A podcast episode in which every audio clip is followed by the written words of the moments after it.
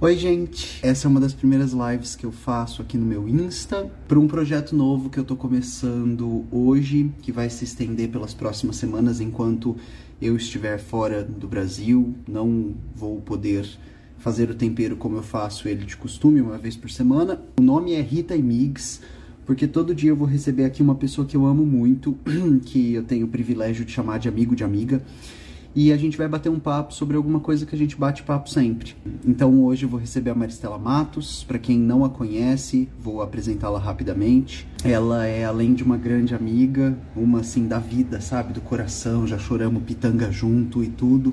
Ela é diretora do Drag Me as a Queen, que é o nosso programa na TV, além de outros projetos, né? Foi uma das cabeças do Born to Fashion, que foi o, o primeiro reality show de moda, né, focado em, em pessoas trans aqui do Brasil.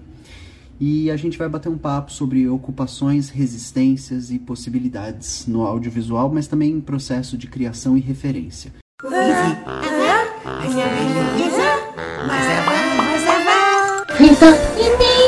Show! Parar de fumar. Ai, meu amor! Oi. Como é que você tá, lindeza? Ai, eu fiz um make, né? Assim, meio pink pink hoje pra te ver. Achei Se que preparou? merecia. Não, porque eu tô sempre pronta, boba. É isso, quem, quem está pronta não tem que ficar pronta. Parabéns. Exatamente. Meu amor, é, você tá, tá animada, tá contente, tá feliz ou tá só fingindo no Brasil de 2021? Eu, eu tenho muitas versões. Eu diria que tem 50% de mim que tá sempre fingindo. Porque não dá pra ficar feliz com, com o que o mundo virou, com o que o Brasil virou, com o que as nossas vidas se tornaram. Mas eu, eu sempre vejo o copo meio cheio também, né? Não dá mais para ignorar o meio vazio, como a gente muitas vezes tentava como recurso, né? Uhum. O meio vazio fica ali flertando com a gente. Mas o meio cheio, eu acho que é isso que é um pouco do tema do nosso, nosso papo de hoje, de como a gente resiste, de como a gente ocupa, de como a gente dá um jeito em tudo que está acontecendo, ou o que a gente. Acho que tem muito uma coisa de consciência do que a gente pode fazer e do que a gente Sim. não pode fazer. E, e- e muitas vezes o que a gente pode fazer também é exercício de, de pré-figuração, né? O que a gente pode fazer é falar com as pessoas, olha, é, é possível imaginar outro futuro em outra direção? É, é possível que a gente se mantenha é, com recurso de esperança, piriri, parará, pururu, né? O nosso tra... Sei lá, como artista, o nosso trabalho ele acaba indo muito para esse lugar, né? É, denunciar, combater, apontar, mas também falar para as pessoas. ah, Chega aqui que daqui a pouco a gente dá um jeito, né? Talvez seja a hora de descansar um pouco. não há mal que dure para sempre, é? É, a É. gente não desiste, a gente descansa. Isso foi você que me ensinou. Bom, então é exato. Ai, você já me ensinou tanta coisa, meu amor. Ó, eu, eu pensei sempre em começar as nossas lives aqui, porque a gente está com 1.200 e tantas pessoas.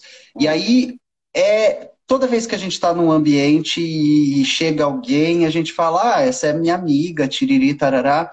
E uma pergunta que sempre rola é como vocês se conheceram? Sim. Você sabe contar como a gente se conheceu? Conta a sua versão, eu conto a minha e a gente começa o nosso papo. Tá, minha versão, eu te conheci fazendo pesquisa, procurando drag queens para fazer o Drag Mas a Queen. E uma das primeiras coisas que eu caí no YouTube foi o Academia de Drags. Desculpa pelas perucas sofridas. Tudo bem, não tem problema. A gente sabe que, o que é difícil fazer audiovisual para todo mundo. Era, gente era, o que, era o que dava naquela economia. Exato, a gente passa por isso até hoje, escondendo os grampos, etc e tal. Tudo mudou só um pouco, gente. Tá tudo certo, mas É isso. foi assim. Aí eu lembro que eu assistia toda aquela temporada do, do Academia de Drags, que foi a primeira temporada, né? Aquela que Foi. você participou. E eu fiquei com muita raiva de todo mundo que te cercava naquele momento, porque eu achei que você foi incompreendido. A Rita ali, ela era ela estava à margem. Ela não estava, não, ela foi posta à margem. E foi ali que eu comecei a pesquisar um pouco, e evidentemente eu sempre me apaixono primeiro é, pela, pela intelectualidade, pelo jeito de falar das pessoas. E eu falei, essa aqui eu quero, eu preciso conhecer, porque é de gente assim que a TV precisa. Aí a gente fizemos testes, fizemos mistério, umas vezes umas fofocas. E a gente se conheceu, né, por causa do Drag Mesa Queen. A isso, né, a nossa amizade a gente deve mesmo ao Drag Mesa Queen. Sim. Não, a nossa amizade a gente deve a nós, né? Que, que a gente, sei lá, a gente tem um, um santo que bate muito. É... Sim. A gente trabalhou a gente... muito nisso também. Exato, exato. Ó, oh, então, sobre coisas que ensinou, né? Tem uma, vou falar isso e conto como eu te conheci. Tem uma coisa, uma vez, que você me disse que hum. é desde. E eu já levei para análise, né? Eu falo muito sobre essa frase. Que você me disse um negócio que era assim: é, a, a, as boas relações, elas não são aquelas que estão a salvo uh, de, de, serem danificadas, de, de, de né, é, racharem, quebrarem, mas elas são aquelas nas quais a gente continua investindo com o tempo, né? É, as boas relações são aquelas nas quais a gente briga e amanhã a gente faz as pazes, né? Daqui uma semana a gente faz as pazes, daqui uma. E, mas ainda há desejo de investir, né? Sim, é, sim. Eu acho que que a gente, a gente precisa, em qualquer relação que a gente tenha, a hum. gente precisa entender se a gente quer colocar energia naquilo. Se a gente Exato. quer colocar energia naquela pessoa, que é isso que assim, as brigas, os desentendimentos vão acontecer em todas as áreas da nossa vida. É, e é a gente que escolhe se a gente quer investir ou não. Eu acho importante que seja comunicado a outra pessoa: olha, Gui, estou desistindo de, de, de, me dedicar. É, olha, ou eu estou investindo em você, estou aqui, ou então eu falo, Gui, um dia desses a gente se vê, obrigada, e a gente vai natural. E, e eu acho que isso não é ruim, né? A gente precisa exercitar isso que pessoas vêm e vão é, na nossa vida. E às vezes as pessoas vêm, a gente fica um tempão sem se falar e depois fala, e é como se não tivesse passado nenhum dia. Eu acho que a gente exige demais uns dos outros, sabe? Sim, e, normal, é... normalmente a gente exige aquilo nem que a gente está entregando, sabe? É, e a, e a, gente é treinado numa, numa lógica doente de, de perfeição, né? E a gente é, passa a, a não aceitar que as coisas não são perfeitas. E moral da história, né? Nada é perfeito. A gente está todo, todo o tempo em construção de tudo. Como que eu te conheci, dona Maristela? Ai, vamos, vamos fazer a Jacinta um dia? É, é uma piada interna, gente, depois é. eu conto. É, Maris, eu te conheci desse jeito aqui, ó. É, era a segunda fase de testes, não, era a primeira fase de teste do Drag Mesa Queen, num prédio no centro da cidade, lembra? Lembra. Que todas as drags iam chegando, aí fazia teste de câmera, tarará, e você tava numa mesa de pessoas avaliando. O Glauco tava, lembra? Tava, o Glauco. A, a Paula Alice tava. Ah, exato. E, para quem não sabe, Paula Alice é a atriz que fez um filme que deu a ideia original do programa Drag Me as a Queen, né? O Drag Me as a Queen. É. Uh, o, o, o, Drag Me as a Queen ele é uma jornada com mulheres que, ao final de uma troca, é, experienciam a arte drag. Aí eu tava, tava lá, muito. Né, eu fui com uma estola de, de pelúcia, lembra? O vestido Foi, vermelho. O vestido vermelho. e, e, aí eu, eu lembro que é, você, você tava com o cabelo preso. Uhum. E, e, se eu não me engano, você tava com o cabelo preso de xuxinha, assim, uma de cada lado. Sim. Aí, aí eu olhei para você e eu falei, gente, ela não tá nem aí. E aí, e, você, e essa cara que você acabou de fazer aqui, hum, você, você tava lá assim. E aí eu lembro que eu falei, tá, eu preciso entrar um pouco nessa energia para poder fazer esse teste. Né? Eu, eu tenho que não estar tá nem aí. Uhum. E, e, aí liguei o botãozinho, vou fingir que não tô nem aí. E eu lembro que todos os próximos encontros que a gente vai tendo, eu, eu sempre fico muito observando você. Eu lembro da, da, Depois que a gente já tava muito amigo, assim, segunda temporada do Drag Me, às vezes eu te perguntava: o Nico acabou de chegar, dá oi pra Maris. Oi. Oi, Nico. muito prazer, eu sempre ouço falar de você. Eu também, sempre escuto falar de você, famosíssima. Ah, meus amigos, né? Um beijo. Só falo bem. Aí, Maris, é, eu, segunda temporada já do Drag Me, uma vez eu cheguei para você e falei, você tá com medo? E você tava com aquela carinha assim de. Hum. Aí você virou para mim e falou, tô apavorada. E voltou pra carinha. E aí eu, então, tipo, essa é a primeira. É, é, assim que eu te conheço, sabe? Eu falei, ela sabe viver. É, essa, eu vou nessa que essa sabe viver, assim, sabe? Vem comigo que ela sabe viver. Foi um pouco assim. Meu amor, agora é, falando, acho que muito do, do, dos interesses que a galera veio para esse bate-papo é hum. de como você se formou e transformou numa profissional referência de audiovisual no Brasil, tarará, né, no Brasil e na América Latina. Já vamos contar para todo mundo. E, e aí tem coisas super interessantes, assim. É, como, como que foi teu processo de ir para New York Film Academy? É, é, em que lugar da sua vida você está quando você, você decide, vou fazer um curso de roteiro? Eu, bom, eu cresci, acho que tem um antes muito importante disso, que foi que eu cresci à base de música, livro e, e televisão e cinema. Né? Eu cresci numa casa desse jeito, eu tenho irmãos que me influenciaram muito, mas eu acho que eu tinha medo de escrever, por isso que eu me formei em jornalismo e não fui fazer audiovisual ou rádio, TV ou cinema, coisas do tipo. Medo, acho... de, medo de escrever? É, eu acho que eu tinha. Eu, eu, poderia, eu, eu achava que eu era o suficiente para escrever sobre fatos. Tá. Medo de escrever ficção. Medo de escrever ficção, porque era o que eu queria de verdade, mas eu tinha tanto medo que eu tinha medo de tentar estragar. né? Mas aí eu acho que a vida foi um pouco me dando aquele pontapé mesmo, na bunda, dolorido. Não é um empurrãozinho, não, é pontapé Sim. dolorido mesmo na bunda. Eu tava no Rio de Janeiro, eu mudei de São Paulo para o Rio. Uh, porque meu marido foi trabalhar num lugar, numa implantação de um canal de esportes que começava no Rio, com uma promessa de um dia voltar a São Paulo. E eu me adaptei menos 200 mil ao Rio de Janeiro, assim. Era, eu tenho amigos maravilhosos. Talvez ali no Rio de Janeiro tenha a maior concentração de gente que eu amo na vida.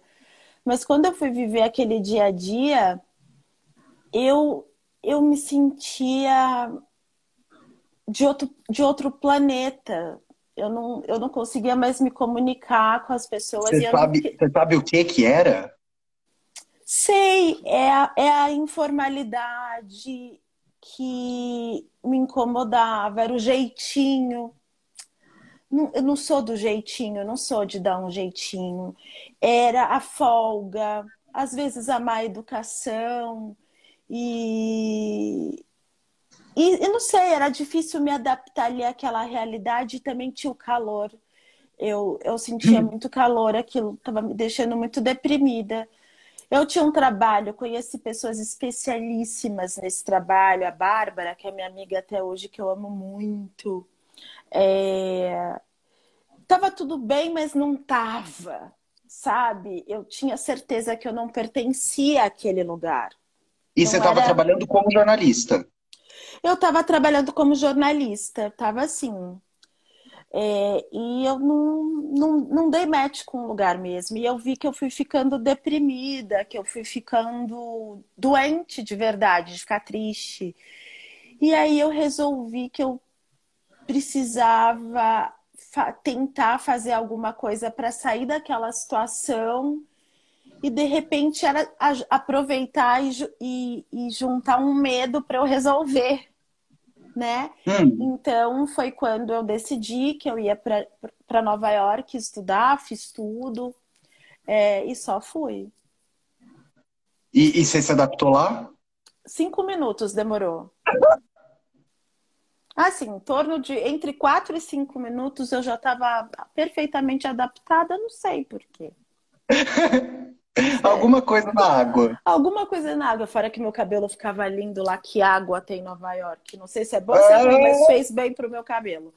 Mas enfim, é, eu me adaptei em cinco minutos e eu acho que eu precisava respirar um ar novo também, é, sair da nossa cultura. E foi muito. Eu acho que eu me adaptei tão rápido a Nova York, porque foi assim: eu saí do Rio de Janeiro, onde eu me sentia um corpo estranho, e fui para um lugar em que eu olhei para o lado e falei: nossa, aqui dá para eu ser eu. Relaxei, ah. né? É, claro que eu ainda estava com meu, todas as crises de pânico possíveis, crises de ansiedade, mas com o tempo eu fui me ajeitando e me sentindo segura ali, né? É, tinha também a barreira do idioma, que eu fiquei pelo menos os primeiros 15 dias muda, sem falar nada. A gente trava. A gente trava. E eu, sou, e eu tenho uma autoexigência muito grande, que eu prefiro não falar do que falar errado. Depois eu fui descobrindo que eu podia falar errado sim, que tudo bem. Sim, é que, que é errando que aprende, né? Exatamente. E foi ótimo, assim. Eu fui lá, eu estudei roteiro para cinema na New York Film Academy. Escrevi o longa, né? Fazia parte da jornada das, das aulas. Escrevi um longa em oito semanas. Escrevi, tá aqui, tipo, meia pessoa no universo leu isso, além da minha turma que fazia aula comigo. Ameacei todos de morte para jamais comentar esse roteiro, não é mesmo? Mas tá Sobre aqui o que, que é o seu primeiro roteiro? Ai, Gui, a gente sempre escreve, eu acho, sobre o que a gente sobre sabe. nós mesmos. Sobre né? nós mesmos. Claro que é a história de um menino que perdeu uma mãe maravilhosa aos 11 anos e tinha que lidar com a falta dela diante da descoberta da vida adolescente. Era é a minha história, só que no corpo de um menino também uma homenagem ao meu irmão, que eu transformei num cover do Bowie na minha história, né? Porque escrever em território americano traz uma série de referências mais fáceis para gente de cultura pop. Eu, eu, eu sempre quis traduzir esse roteiro, mas eu acho que não faz o menor sentido eu traduzir esse roteiro usando as mesmas figuras né? Que, a gente teria que encontrar figuras daqui. Você me falou uma vez que você ficava, ah, mas aí eu ponho a Rita Lee, o, o menino é muito fã, ele é cover da Rita Lee, como que eu faço? Uhum, exatamente, né? Então, até hoje, isso foi em 2013, pensa, a gente está em 2021, até hoje eu não fiz, mas eu sei que vai chegar a hora dele, assim. Eu sei que um dia isso vai para as telas, mas ainda não está na hora. Hum. Mas vai, mas vai sim. E, e Maris, deixa eu te fazer uma pergunta. É, o, o, o, hoje você dá tipo curso de roteiro, né? Eu já vi você dando vários cursos uh, é, de escrita criativa para roteiro. Uhum. Em, em, em, que lugar você acha que, que escrever o roteiro se distancia das, dos outros tipos de escrita, assim? É, o que que torna um roteiro um roteiro e não uma peça de teatro e não um, um poema e não um conto, uma crônica? Eu acho que tem. O que eu vou dizer pode parecer muito contraditório, tá? Tá. Em primeiro lugar, é, sobre o que você quer falar. Você que está sentado em frente ao seu computador, máquina de escrever ou seu caderninho. Pat Smith só usa um caderno para escrever os seus livros, não é mesmo? Quem? Pat a Smith. Smith. Isso. É. Ela escreve é, no caderno é... até e vai rabiscando. E vai rabiscando. Eu sento no, à frente do computador e penso o que, que eu quero, sobre o que, que eu quero falar. E depois eu penso para quem eu quero falar sendo que isso é uma coisa comum a quem escreve livro, a quem escreve é, roteiro de cinema, de série, de, de, de, teatro, etc. e tal. Mas, na verdade, é, tem uma particularidade, né? A, a, o recorte dos, dos, dos tipos de roteiro sempre tem suas especificidades, sempre tem é aquela pessoa para quem você quer falar ou quer compartilhar uma experiência. Então, acaba sendo um desabafo de um criador, na minha opinião, e, e um desejo insano de compartilhar alguma coisa e de criar alguma coisa que alivie a pessoa do outro lado. Eu fui uma pessoa que eu fui criada, eu, eu brinco, né, que eu fui criada pelo Aaron Spelling e pelo John Hughes, né? Aaron Spelling que escreveu desde a Ilha da Fantasia, que criou, né, desde a Ilha da Fantasia, é, Casal 20, ou Barrados no Baile, que eu acho que é aqui no e Melrose Place, que são as obras mais famosas dele no Brasil. E o John Hughes, que escreveu Curtindo a Vida Doidada, Garota de Rosa Shocking, Gatinhas e Gatões, né? Weird Science, Esqueceram de Mim. Então eu, eu fui criada assistindo isso, assim, meu, é, é, minha mãe morreu, eu tinha 11 anos, meu pai não sabia direito o que fazer comigo, então ele me soltava numa locadora de um amigo dele. E foi a melhor coisa que ele fez por mim na vida, assim, porque eu nem sabia escolher direito, tanto que o primeiro, o, o primeiro filme que eu coloquei na vida foi Shogun Brasil. Um Shogun? Shogun, filme clássico japonês. Sim, tem, tem um livro que é literatura japonesa 101. Eu olhei aquele negócio e achei legal. Ah, é legal, com 11 anos. Ah, essa história de samurai, amei. Ah, esse negócio, eu gostei. Da, eu, é meio que escolher pela foto, né? Que a gente faz quando a gente é criança. Foi o primeiro filme que eu aluguei na vida, foi Shogun. E depois eu fui descobrindo, né? Daí depois, eu, a, o primeiro filme que eu vi do John Hughes deve ter sido, eu não tenho certeza, acho que foi The Breakfast Club, foi Clube dos Cinco. Depois eu falava, tem mais desse cara? Tem mais com esse ator? E aí eu ia, e foi assim que os clássicos né, dos anos 80 foram entrando na minha vida e eu fui aprendendo com o John Hughes e o Aaron Spelling, que fizeram o papel da minha mãe, assim, mais ou menos, na minha vida. Foram seus acompanhadores, né? Seus foram. acompanhantes numa jornada. O, o, Breakfast Club, eu lembro, é, uma vez na USP, é, alguém comentou numa aula de, de, de cinema e literatura, alguém falou assim, este filme é como você apresenta personagem para o público, né? Sim. Porque a cena inicial são aquelas cinco, aqueles cinco adolescentes chegando na detenção da escola e aí mostra o carro da família no, na, no qual eles chegam, como é a, a, o, o, trato deles com a família e por que eles estão na detenção. Então, tipo, em uma cena ele te apresentou as cinco personagens de uma Sim. forma. E, e, essa é uma máxima hollywoodiana também, né? Que dizem que não existe nenhum filme que tenha os primeiros cinco minutos tão eficientes quanto o Clube dos Cinco. Breakfast Club. É uma máxima hollywoodiana, assim. É assim que se apresenta a personagem sem, sem, sem falar, né? Porque a máxima da ficção é não fale, mostre. Show, not tell, né? Exato, é, mostra, né? não conta. Exatamente. E o John Hughes fez isso com uma perfeição incrível, né? Que a gente vê pelas, pelo, pelas poucas palavras trocadas naqueles pais levando aqueles adolescentes para a escola, como é a vida pregressa deles. A gente dá o backstory desses personagens sem que eles abram a boca. Exato, exato. E, e, e tem uma coisa também que deixa o público imaginar, né? É, é, o, o público tem ali seus cinco primeiros minutos de entender quem seria eu nessa história. É, qual dessas personagens fala comigo. Mas uh... isso é o que o John Hughes sempre fez. Mesmo para outros filmes dele que não são tão famosos, o John Hughes sempre convidou a gente a se colocar no lugar das pessoas para mim, por isso que eu sou tão fã dele, assim, porque todo filme dele para mim é um convite. No de se colocar de, no lugar dos outros. No lugar né? de quem aqui você vai se colocar?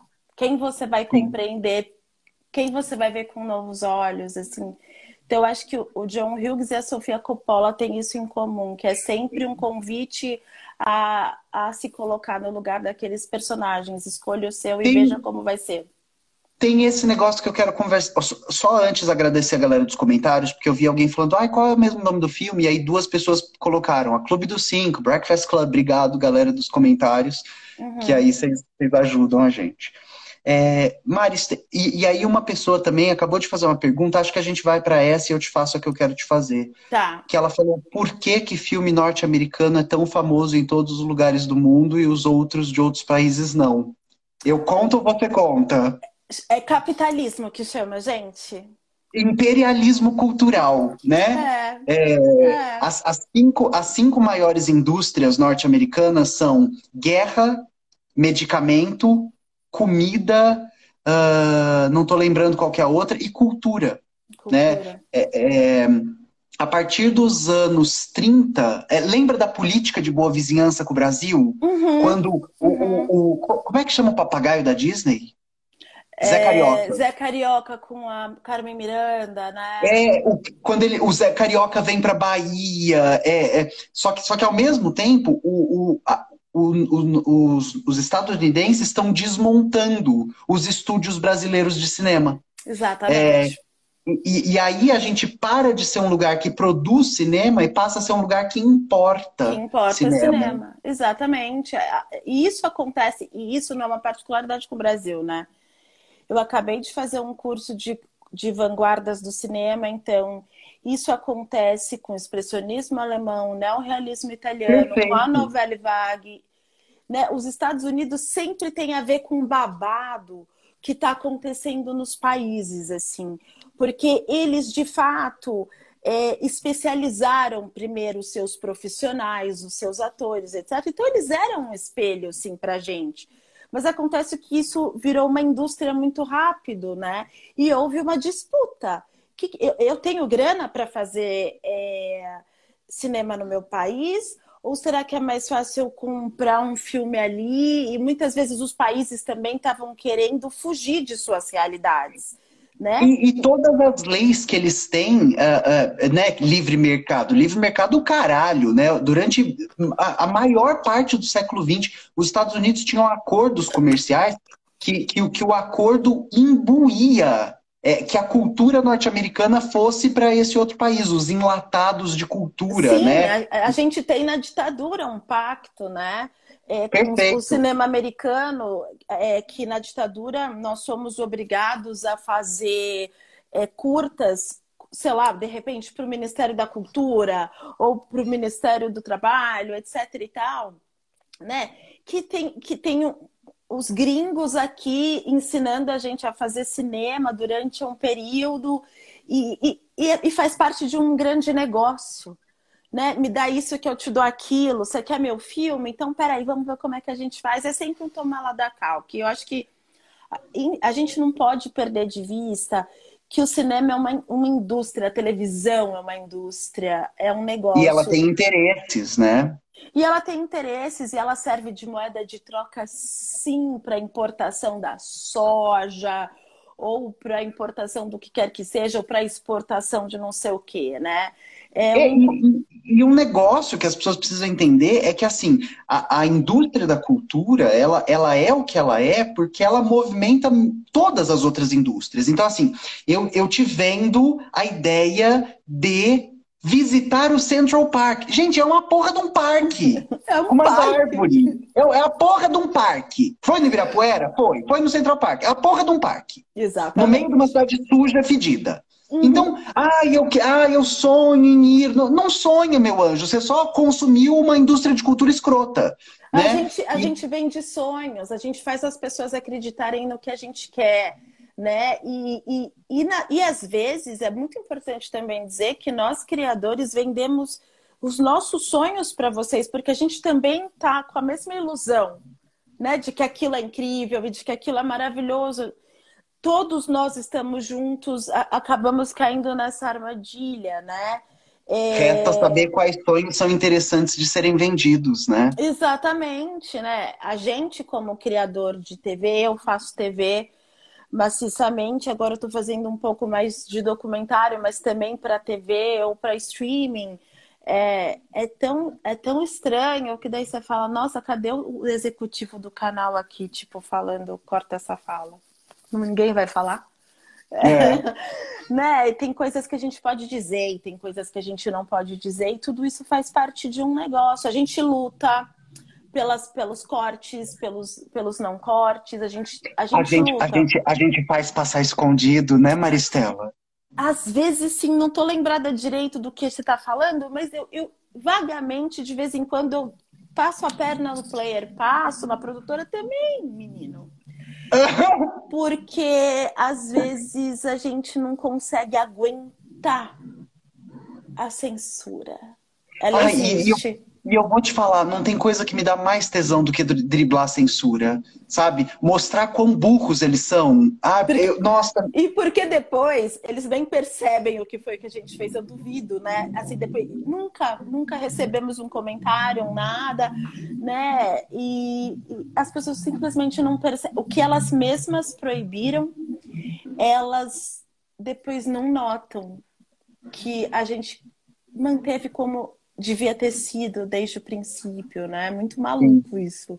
sim. E, e eu acho que isso é resistência, sabe? A gente não tá. Eu acho que a gente tem que ter bom senso. A gente não tá. é, A gente não tá quebrando nenhuma lei, não, não tá cometendo nenhum crime, a gente tá só lutando por liberdade de expressão e para ser, né?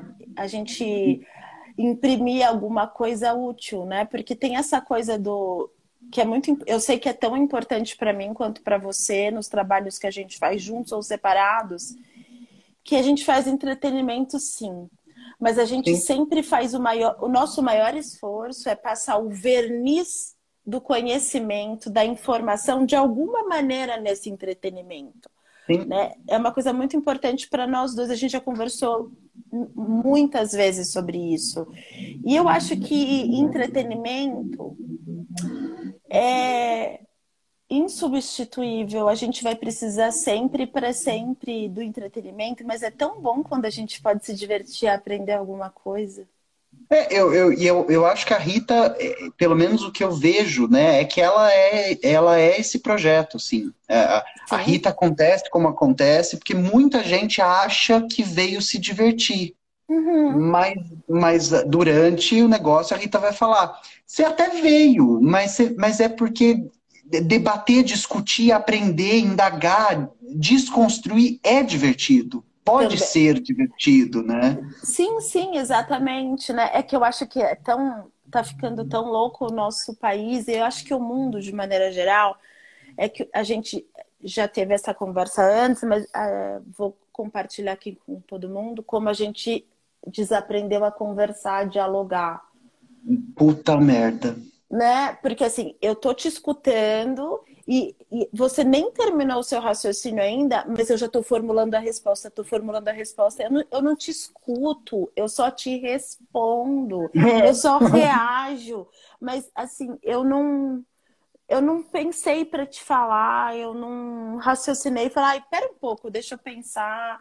E porque a gente também foi ensinado que a gente sempre tem que responder as coisas da maneira mais assertiva possível. E é, eu sinto também que a gente vive uma era, é, o império da imediatez, né? Tota- Pra tudo. Que história é essa que você visualizou minha mensagem e não respondeu? Ah, gente, lide com isso, não é? Ah, eu tava pensando. É, Tava, tava, assim, tava pensando. eu acho que um dos maiores aprendizados na pandemia que eu tive foi assim, nossa, eu não preciso responder as coisas na hora. Ai, que alívio. Sabe? Espera um pouquinho para responder. E às vezes a gente não sabe, a gente vai criando tantos desconfortos pra gente mesmo de ter que responder na hora coisas que você nem sabe direito, que você nem pensou. E às vezes num horário inadequado, ou uma pessoa te pergunta toda atravessada, você não entendeu a intenção da pessoa, etc e tal. Então, para pessoas que são reativas como eu, às vezes reagem muito mal a certas abordagens, é melhor a gente pensar um pouquinho. E, e sabe uma coisa que, que eu, eu. É um medo, né? Meu, assim. É, mas, mas eu, toda vez que eu sinto esse medo também eu penso que é outra área em disputa, que, que, que há gente fazendo combate lá dentro. Que é o seguinte: é, TikTok. Hum, É, eu lembro a primeira vez, assim, que, que apareceu no horizonte. Ó, Conceição, nossa amiga correspondente de Portugal, tá aqui. Conceição, um beijo. Beijo, Conceição. É, a, a primeira vez que me apresentaram a ideia do TikTok, eu, eu lembro que eu falei assim, tá, é, eu, eu preciso. ah, já não bastasse os 15 segundos do Instagram, do Stories, agora, além do tempo limitado, ainda tem um algoritmo que se movimenta a partir de dancinha e dublagem. E aí eu fiquei pensando, é é uma tentativa de, de ceifar uma, um tipo de produção de conteúdo, né? Porque se Sim. você dubla, você não está dizendo. E, e se você dança uma dança viral, você não está produzindo uma dança, você não está investindo. Você está sempre é reproduzindo. produzindo. Isso. Reproduzindo. E é, uma, e é uma rede social de reprodução, né? Ela te apresenta mais do que você consome. É, é, quantas pessoas reproduziram este, este vídeo, essa trend, tarará, tá, viral, viral. E aí eu fiquei. Só que eu sou muito pessimista. Aí eu fiquei. Mentira! conta- me fala mais sobre isso. Jura? Olha! E, e a- e aí eu fiquei, eu fiquei a, primeiro, a primeira instância tomado ah, ah, de, uma, de, um, de uma, uma mistura de uma ojeriza com pavor. E aí hoje, os meus amigos co comunistas, tudo, né? Que a gente vai ser tudo preso quando, quando chegar a hora. Eles estão tudo lá. E aí eles vão produzindo dancinha sobre é, é, é, o, o, o, absurdo de Israel bombardear a Palestina. E aí eles vão produzindo um conteúdo que eles vão apontando e vai aparecendo texto sobre a importância do MST, por que, que não pode privatizar os Correios. E aí eu falo, nossa, não é que eu sou pessimista, é que eu sou velha. Talvez né? sim. É, é que, é, é que essa não é a minha linguagem, mas ainda tem gente importante lá dentro disputando essa linguagem, né? Isso é fundamental. Ô, ô Geizoca, Hum. uma coisa que eu queria te perguntar quando você falou, e, e aí é uma coisa que passou batida na nossa amizade, eu nunca, quer dizer, no dia eu te falei isso, mas a gente não conversou sobre isso. Hum, Você conheceu a Sofia Coppola, não conheceu? conheci. Miga, qual que é o hype da Sofia Coppola? Porque assim, eu, eu lembro um dia, vê se você lembra esse dia, Hum, que você começou a elogiar a Bling Ring. E eu falei, não é possível! É o quê? Maristela, o quê? Porque assim, Maria Antonieta, eu achei uma experiência visual legal, piriri, né? Mas Bling Ring, dona Maristela Matos, que história é essa? Eu, eu, as pessoas normalmente me perguntam por que a Sofia Coppola, Sofia Coppola é uma das minhas cineastas favoritas, assim. E eu tenho só uma, uma resposta que é tédio. E- Então, foi isso que você me falou. Ela escreve. Bom, a Sofia Coppola só fez filmes de, de adaptações de livros, De né, livros. até hoje, né? The Bling Ring é um livro, As Virgens Suicida- Suicidas também, Maria Antonieta, todos os filmes dela são baseados em, em livros, né? Mas eu acho que a Sofia Coppola, ela é muito mestre em falar dela mesma, sem que as pessoas Hum. sequer percebam. Se você for avaliar todos os filmes, você vai ter protagonistas muito entediados, muito entregues ao nada.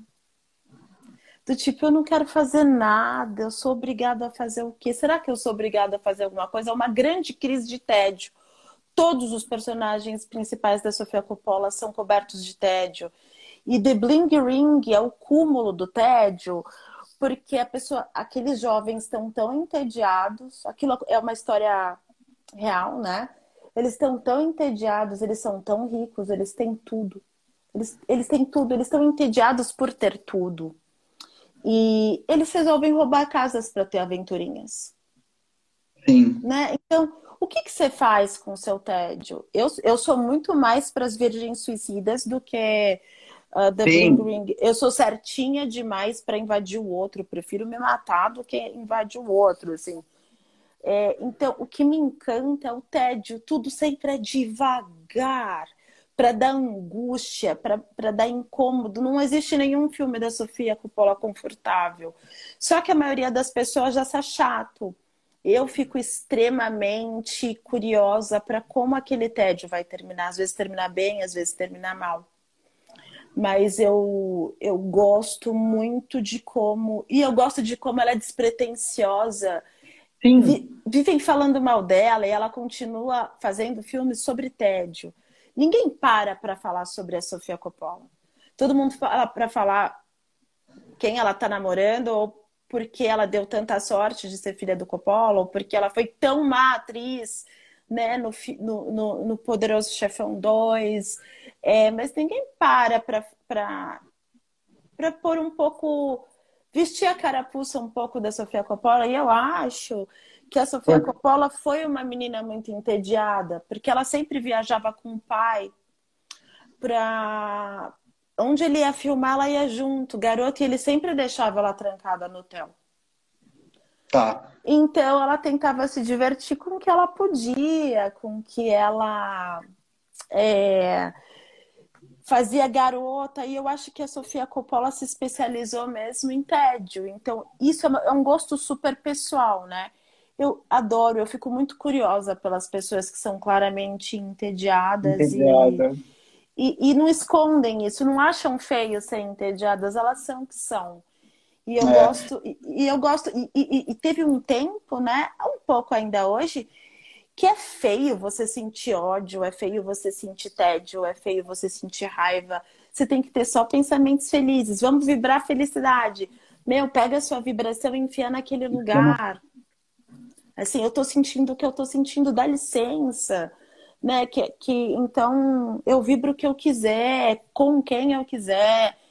E, e, eu acho que a gente foi programado para apontar o dedo para as coisas que não que não são aceitáveis socialmente. Então, quando eu vi as Virgens Suicidas ali e que eu vi aquela aquela lentidão cinematográfica, aquelas meninas tão tristes, mas tentando sobreviver ali. eh, eu fiquei tão encantada com isso, porque aquelas meninas tentando se ajudar de alguma maneira, eu realmente amo a Sofia Coppola por isso, assim, mas eu acho que a Sofia Coppola é uma cineasta super gungada.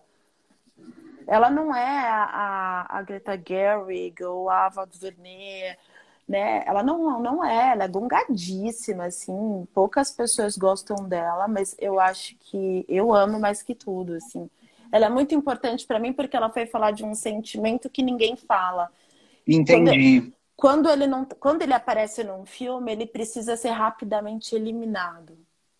Ou ser transformado. Porque você tá falando, eu tô pensando no Melancolia do Lars von Trier. Uhum. É, de, de como esse, esse tédio se transforma rapidamente num sintoma social de apatia para falar de uma grande questão. Fiquei pensando quando você estava falando também no, no Tempo e o Cão, da Maria Rita Kel, Uhum. que ela vai pensar em como a- a- a- o, o- diagnóstico de depressão ele pode ser uma resposta ao nosso tempo, de aceleração infinita. E, e aí, quando assim que você me pega de novo, é porque você está me falando. Essa ideia de levar o tédio para outro lugar, ela, ela também é uma armadilha, né? Sim, sim. O que que nos impede de olhar o tédio, olhar o tédio Isso. e olha só que loucura que eu tô pensando agora. É, como. E aí, claro, a gente pode falar sobre outras coisas. Mas como essa cineasta no império cinematográfico norte-americano, dentro de Hollywood, consegue produzir cinema sobre tédio. Que é um sentimento abolido pela, né, pela indústria de cultura norte-americana. Tem que ter alguém Totalmente. dançando, tem que ter um pônei, tem que ter um carro que explode, tem que ter um beijo do mocinho da mocinha. O amor Né? tem Então- que dar certo, né? E de repente o primeiro filme que ela faz, ela faz um suicídio coletivo, não é mesmo? Que coisa. Exato, exato. E de, de certa forma existe uma subversão dessa lógica, né? Do, do, do imperativo de esteja bem, se sinta bem. Uhum.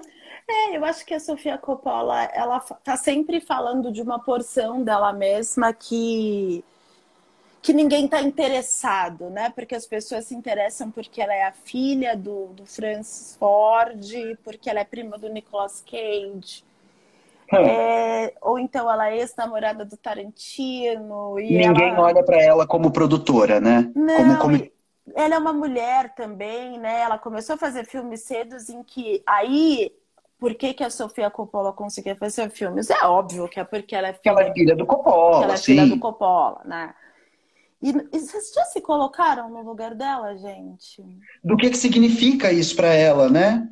Já, assim, cinco, eu, cinco minutinhos. Eu prefiro ser filha do meu pai mesmo do que ser filha do, do Coppola, assim. Eu não quero trocar com ela de lugar, não. É, eu. Porque ela é descredibilizada da hora que ela acorda até a hora que ela vai dormir, desde que ela nasceu, sabe? Tem uma expectativa criada para ela de onde ela vai chegar, o que, que ela precisa atingir, quem ela precisa ser. Não, ela precisa ser o pai dela, ela precisa ser um homem branco, hétero. Ela precisa ser o pai dela. E ela nunca vai ser o pai dela porque ela é uma mulher. Ela tem outros interesses, ela tem outros sentimentos. E eu acho que os filmes da Sofia Coppola são sim frutos da indústria que ela cresceu assistindo. E eu vejo claramente Sofia Coppola assistindo o que todo mundo considera uma grande obra de arte, com um Poderoso Chefão. Ela é uma jovem adolescente. Eu fico imaginando ela olhando aquilo e falando: Nossa, que chato. Que, que pé no saco. Ai, que pé no saco isso. né? Sendo que o Poderoso Chefão, a, a trilogia mais famosa do mundo, e é maravilhoso mas quem diria, né, que uma menina qualquer olhasse para aquilo com um distanciamento e, e aquilo não fizesse ela sentir nada? É, e, e até que ponto esse. Não sei se a palavra é de Só um minuto, de Túlio Bragança Fala. sempre brilhando aqui. Onde compra esse fundo de bolinhas? Um beijo, Túlio. Nas lojas americanas, o cupom vai aparecer aqui na live daqui a pouco. É só você colocar a sua câmera ali no, no QR Code e vai isso. ser isso. Se você usar o cupom MarisGui, você ganha mais 10% de desconto.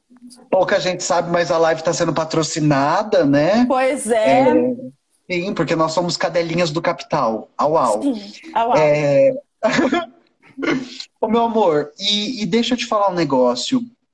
Em que em que, em que medida, em que lugar. Porque eu tô escutando da Sofia, né? Aí eu tô pensando. A primeira coisa que me veio aqui na cabeça, mas eu acho que é para mim só. Eu vou levar isso para eu pensar já já. É se o tédio é um privilégio, né? Uh, tô, ainda tô pensando um pouco se a possibilidade do tédio é tá ligada a um privilégio, é, se, se dentro das nossas dinâmicas, né, de superexploração, ou se, ou se alguém super explorado também pode estar entediado, né? É, tô, tô pensando no Chaplin, tempos modernos, é, uhum. quando ele é sugado pela máquina, quando ele, é porque ele está muito entediado, né? Porque ele não está ali, é porque a cabeça dele foi esvaziada. E, e, aí existe um tédio político, mas enfim, não é nada disso. A minha pergunta para você é: nenhuma de nós, então eu, Ritinha, você, Maris, eu, eu demorei muito tempo até me entender um ser político. Há muito tempo. Assim, eu estava, mesmo sem a gente se entender um ser político, a gente está constituindo política. Sim. Mesmo sem a gente se entender um ser político, a gente está fazendo disputa. Tá. Né? Sim. Em que momento que você se entendeu um ser político e, e que você falou, ah, se eu mexer essa peça para cá, se eu trouxer esse assunto para cá, se eu levar essa câmera aqui, eu estou produzindo política. Vai parecer bem bobo, tá? Mas foi um dia que uma grande amiga minha me viu vestida de body e falou: Nossa, você vai assim pelada na reunião? Que? Aham. E aí eu fiquei tão sem graça, eu tava me sentindo tão bonita, eu fiquei me sentindo mega ó, sabe? Daí eu fiquei pensando, nossa, será que eu tô usando o meu corpo para ficar mais interessante? Aquilo Na ficou reunião. É, fiquei reverberando. Será que eu tô usando o meu corpo para ficar mais atraente, para ficar mais fácil? É... Nossa, quem sou eu? Por que, que eu tô mostrando por que eu tô de roupa justa. Daí eu comecei a pensar, peraí, antes de eu usar essa roupa justa, o que que eu já fiz? E aí eu olhei para trás. E aí eu vi que não importa qual roupa eu estivesse, se eu quisesse ir vestida de Carmen Miranda, ou se eu fosse vestida de de Nina Hagen, não importa, é o que sai da minha boca, é o que é, o, é, a maneira com que eu me posiciono, eu tenho princípios. Eu comecei a fazer uma varredura sobre mim e sobre a minha vida. Hum. Né? Então eu falei, nossa, que mensagem essa roupa tá passando? Ai, pera, não é minha roupa que tá passando uma imagem, sou eu inteira, é o que sai da minha boca, é como eu me comporto, é como eu sento. Qual é a minha intenção? Porque para mim eu só tinha colocado uma roupa que eu estava realmente me sentindo bem, né? Sim. Mas não foi a maneira que uma que pessoa foi lido. que foi lido por e por uma pessoa que eu confiava muito assim. Então, eu, eu, eu comecei a ficar reparando em certas coisas e fiquei pensando, nossa, que coisa maluca. E como é que será que. Será que é por isso que é tão difícil se fazer ouvida como mulher num, numa indústria tão masculina? Né? Eu comecei a me questionar de uma maneira muito profunda. Comecei, eu conheci também uma outra pessoa que você conhece bem, que é a Bi, que é a Thaisa Gazelli, que já chegou na minha vida como um ser político Sim. absolutamente resolvido e compartilhando conhecimento comigo. Então eu realmente aprendi. A Thaisa deu uma virada na minha chave, assim, de, de me questionar coisas. E, e aí eu, e eu sempre olhava para trás, sabe? A maneira que eu tinha me comportado, as escolhas que eu tinha feito, etc. e tal.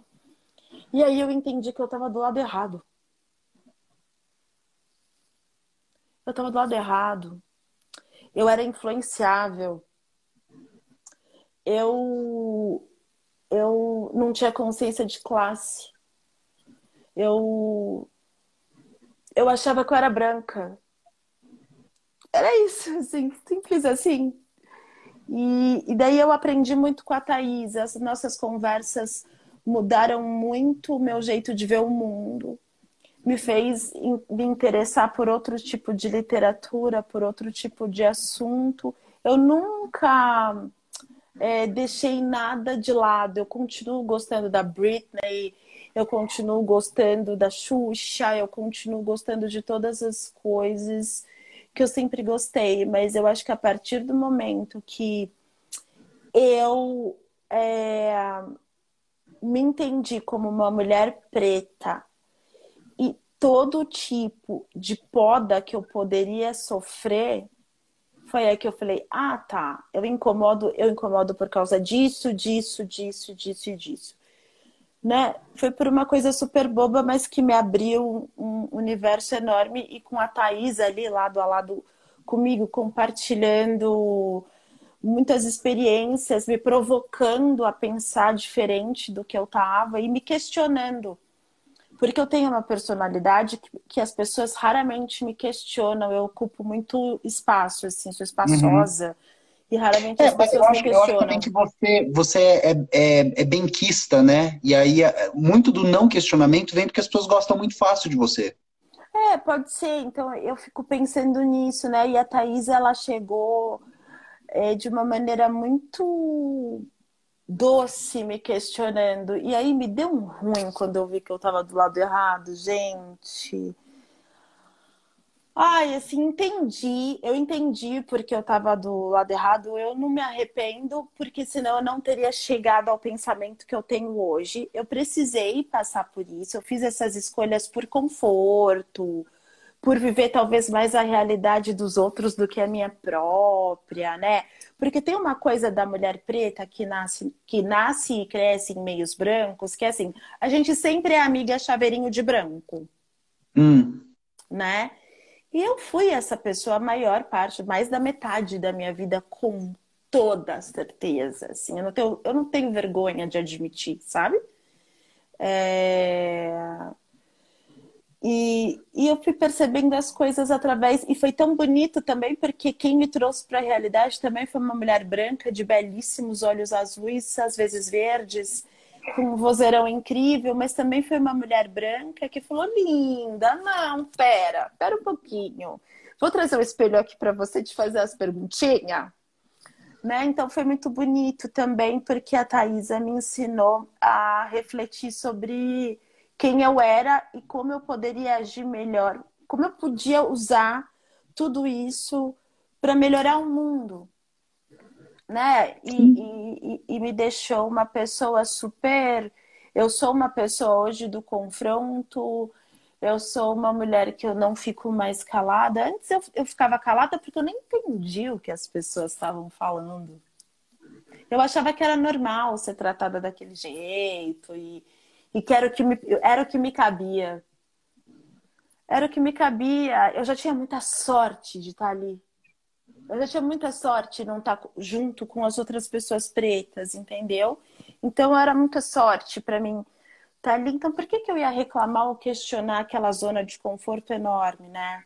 eu, eu fui convidada a questionar, porque se não fosse a Thaís, acho que eu ia estar achando que eu era Paris Hilton até hoje.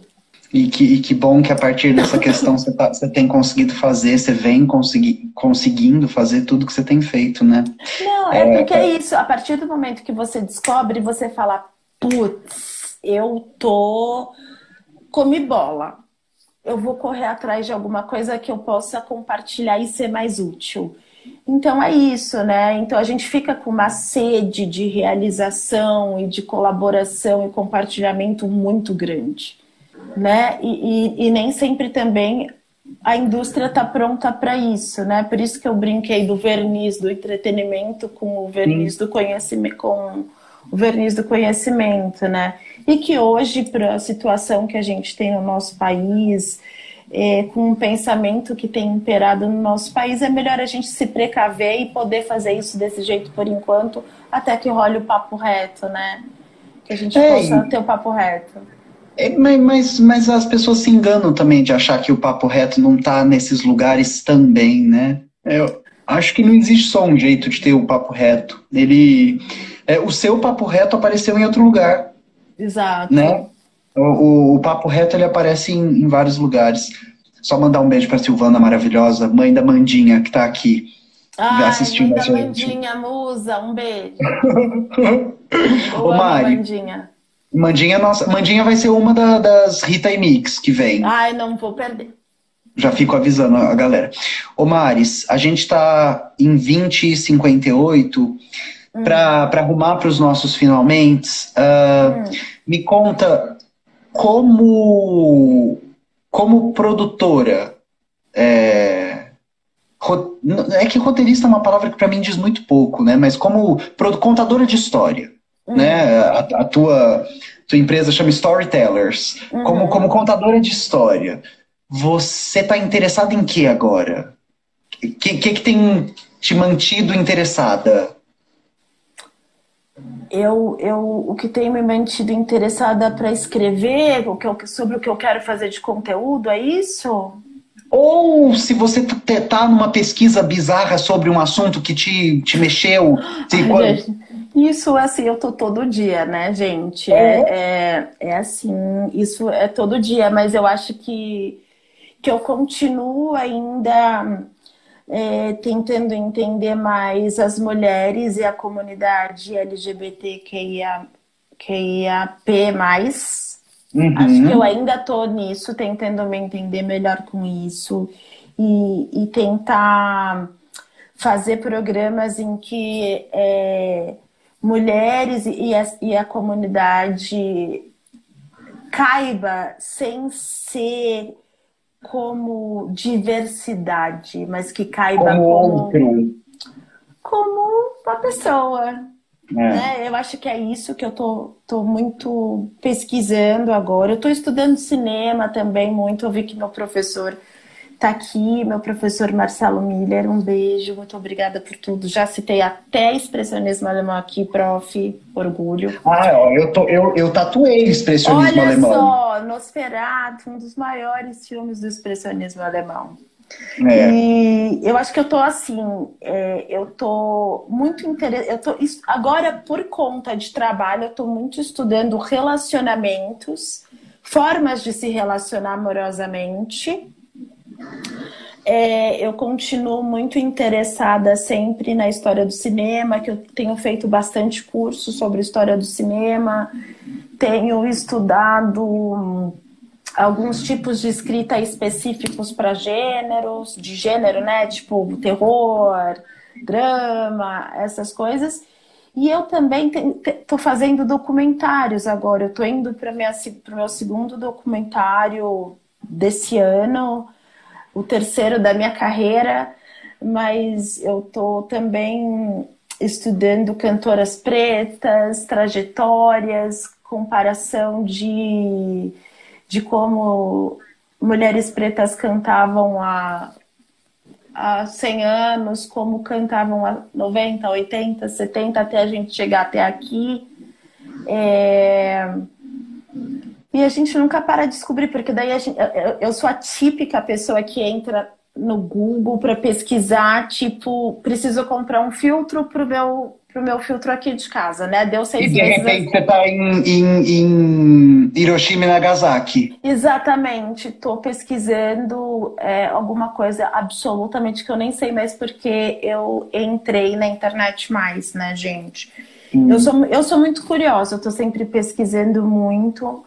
É, eu continuo fanática por qualquer coisa de crime, eu gosto muito. Uhum. É, eu ando muito interessada. Agora, quem quiser falar para mim, vai para Cuba, eu aceito, tá?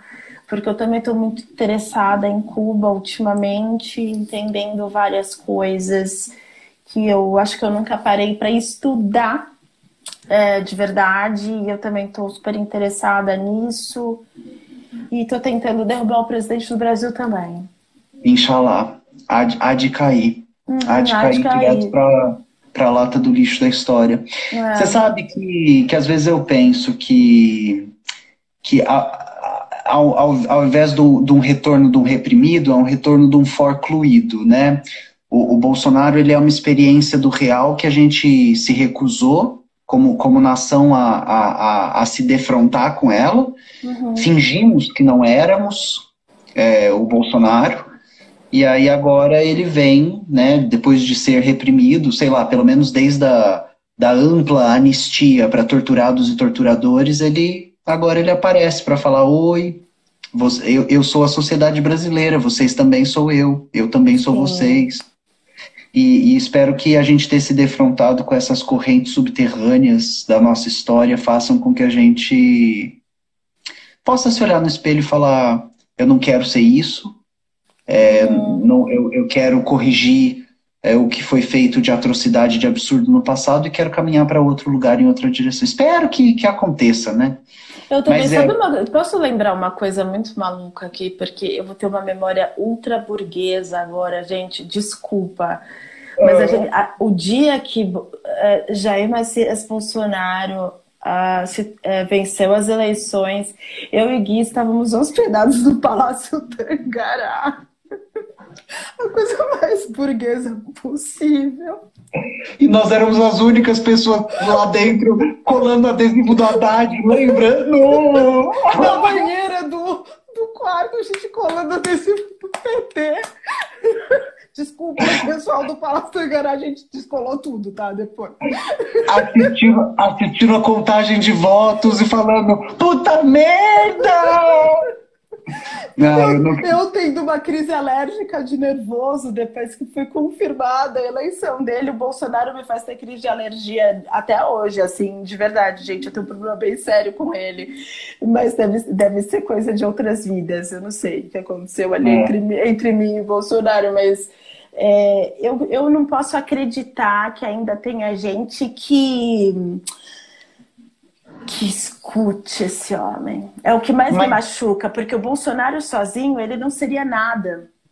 Mas esse tanto de gente que, que acredita no que ele fala, no que ele vende, e tudo é, faz parte. Essa história de o mundo tá muito chato. Tudo bem ser racista, tudo bem ser homofóbico, tudo bem. Gente, o que eu sinto, o meu maior lamento, além da situação que a gente vive é, é, em todo o mundo, é que, assim, no Brasil, nós mulheres, povo preto, povo LGBTQIAP+, a gente regrediu 20 anos.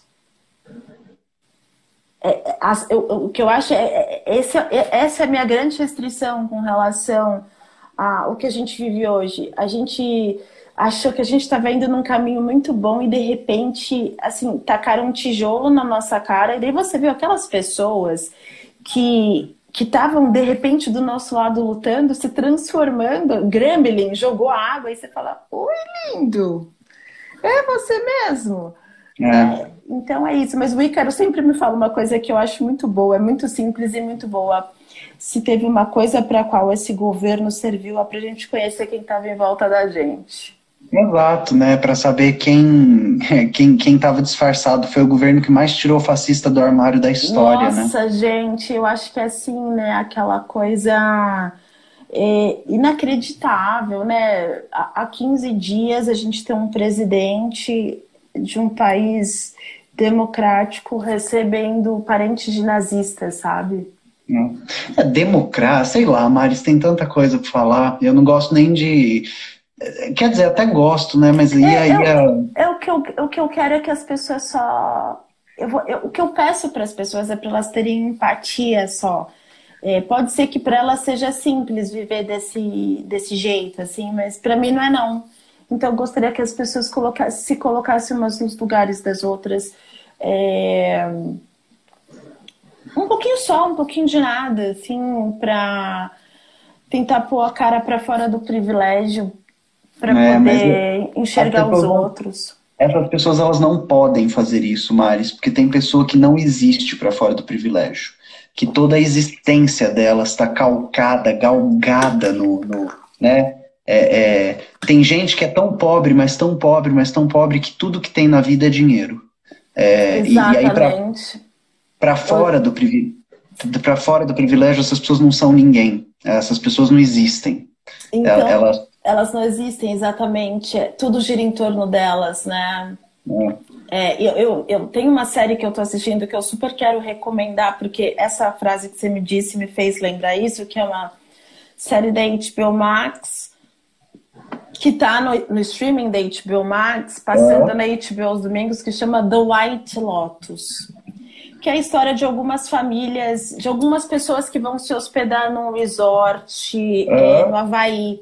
Mas é que tem uma hora que um episódio que fala-se muito do, né? A, a, em algum momento uma mãe diz, vira para o resto da família e fala: "Você acha que hoje é fácil ser um adolescente branco nesse mundo?" E a conversa é tão maravilhosa. É, é, assim, a gente ri, ri de nervoso. Tem uma pessoa negra sentada à mesa mas essa série ela, é, ela é maravilhosa porque parece uma série muito despretensiosa, uma série muito cheia de bobeiras, mas eles estão discutindo coisas incríveis. É, basta você ser minimamente atento. Assim, eu super recomendo. Tá no quinto episódio.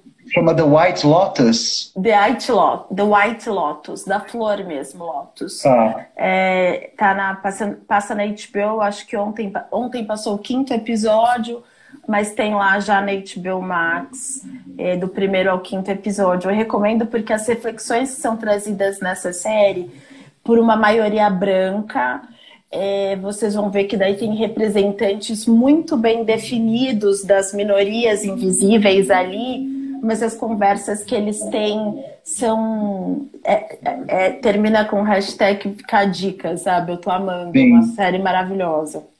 Quem, quem quiser entender, vai entender. Quem quiser Meu entender, amor, vai entender. Acho que deu, demos uma hora e dez já.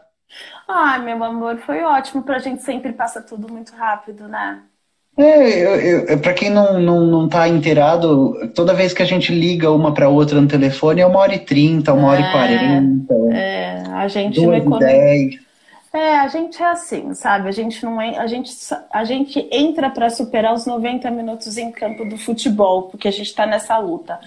Menos é de 90 minutos respeita a nossa história, porque a gente é. não vai dar. E a gente nem e faz intervalo, porque a gente a gente aguenta, entendeu? E só vou ter que encerrar agora porque não posso fumar na live. Caso e contrário, ainda aguentava mais 15. Eu também, também. Vamos fumar. E a gente só vai encerrar essa live porque a gente está com vontade de fumar e, não, e acho que não é mais elegante filmar, é, fumar na live e eu e Guilherme e Rita temos uma reputação de elegância ah, sem precedentes. Ilibada, ilibada. Uma- Ilibada. Não É. adianta querer vilipendiar essa dupla, vocês não já tentaram muito, mas jamais E as vão conseguir. pessoas que nos tentam vilipendiar são imiscuidas, são sucursais do, do, do, do, do verdadeiro sortilégio.